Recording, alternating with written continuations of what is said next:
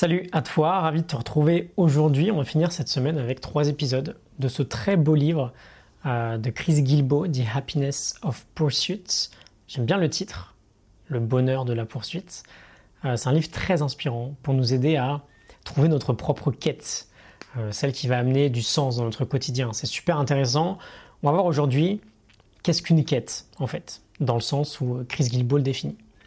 On a cinq caractéristiques, on perd pas de temps, hein, on y va. La première, c'est qu'une quête a un objectif très précis et une fin très spécifique. On veut savoir précisément en fait quand est-ce que la quête est terminée. Je te donne les cinq points, on verra des exemples ensuite. Euh, donc voilà, premier point, c'est censé être très clair en fait. On peut pouvoir expliquer en une seule phrase euh, notre quête avec un début et une fin. La deuxième caractéristique, euh, c'est qu'une quête représente un réel challenge. C'est par définition quelque chose qui peut sembler être impossible ou en tout cas très difficile et euh, il va falloir se dépasser. C'est pas forcément quelque chose de dangereux d'extrêmement dangereux, mais ça ne doit pas être facile.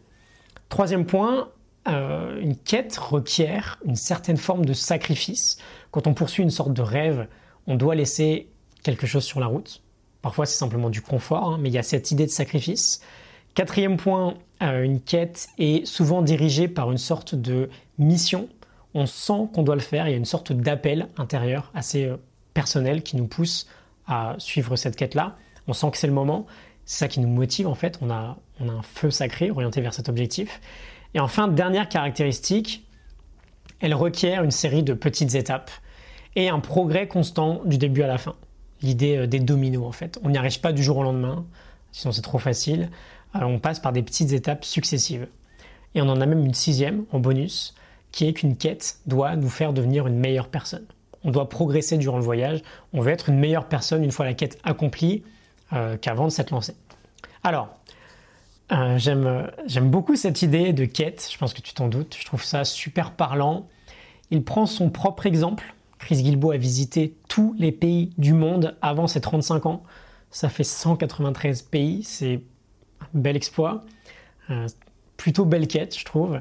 Il parle aussi d'un mec, euh, John Wallace, qui a fait 250 marathons en une seule année. C'est pas le seul à avoir fait ça, mais c'est assez exceptionnel. Et c'est super parlant euh, parce que l'idée de la quête, elle est avec nous en fait depuis qu'on est tout petit. La plupart des grands jeux vidéo sont créés sous forme de quête. On va battre le dragon pour finir la dernière étape. beaucoup de grands films aussi sont des histoires de quêtes. Et voilà, on n'est pas obligé de se battre avec des dragons, de courir 250 marathons par an ou de voyager dans 193 pays pour accomplir une quête. On peut nous aussi, avec le temps, se créer euh, une propre quête qui a vraiment du sens pour nous.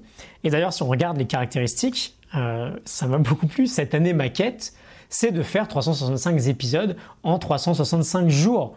Euh, objectif très précis, réel challenge, sacrifice, mission et série de petites étapes.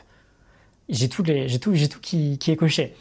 Et tu peux être sûr à 100% d'ailleurs que quand j'aurai terminé ce challenge-là, le 8 avril 2019, le jour de mes 30 ans, j'espère d'ailleurs qu'on fera une belle fête tous ensemble, je partirai sur une autre quête, peut-être encore bien plus importante. Euh, Chris Gilbo nous dit aussi que très souvent, ce sont des gens normaux qui se lancent dans euh, quelque chose d'assez exceptionnel. Et il nous donne une raison simple, euh, qui m'a pas mal parlé sur le coup, parce que je me sentais, pardon, vraiment concerné.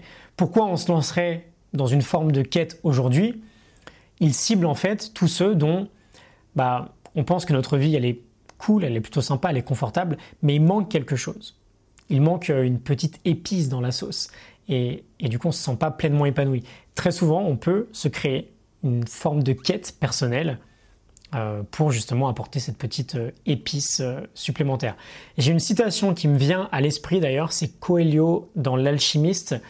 il nous dit, quand, nous avons de grands trésors sous les yeux, on ne s'en aperçoit jamais. Est-ce que tu sais pourquoi? Parce que les hommes ne croient pas aux trésors.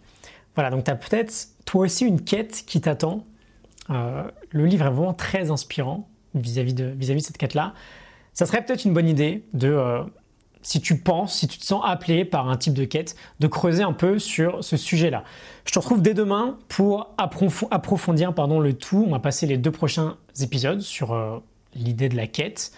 Euh, la morning note sera disponible un peu plus tard. Je refais tout le site internet en ce moment, donc j'ai vraiment beaucoup de retard dans les notes. J'en ai une dizaine à rattraper, euh, mais je ferai ça quoi qu'il arrive, dès que j'aurai terminé. Bref, les cinq caractéristiques de la quête, j'espère que ça t'a parlé ou inspiré. Je te retrouve demain pour un nouvel épisode. À demain, salut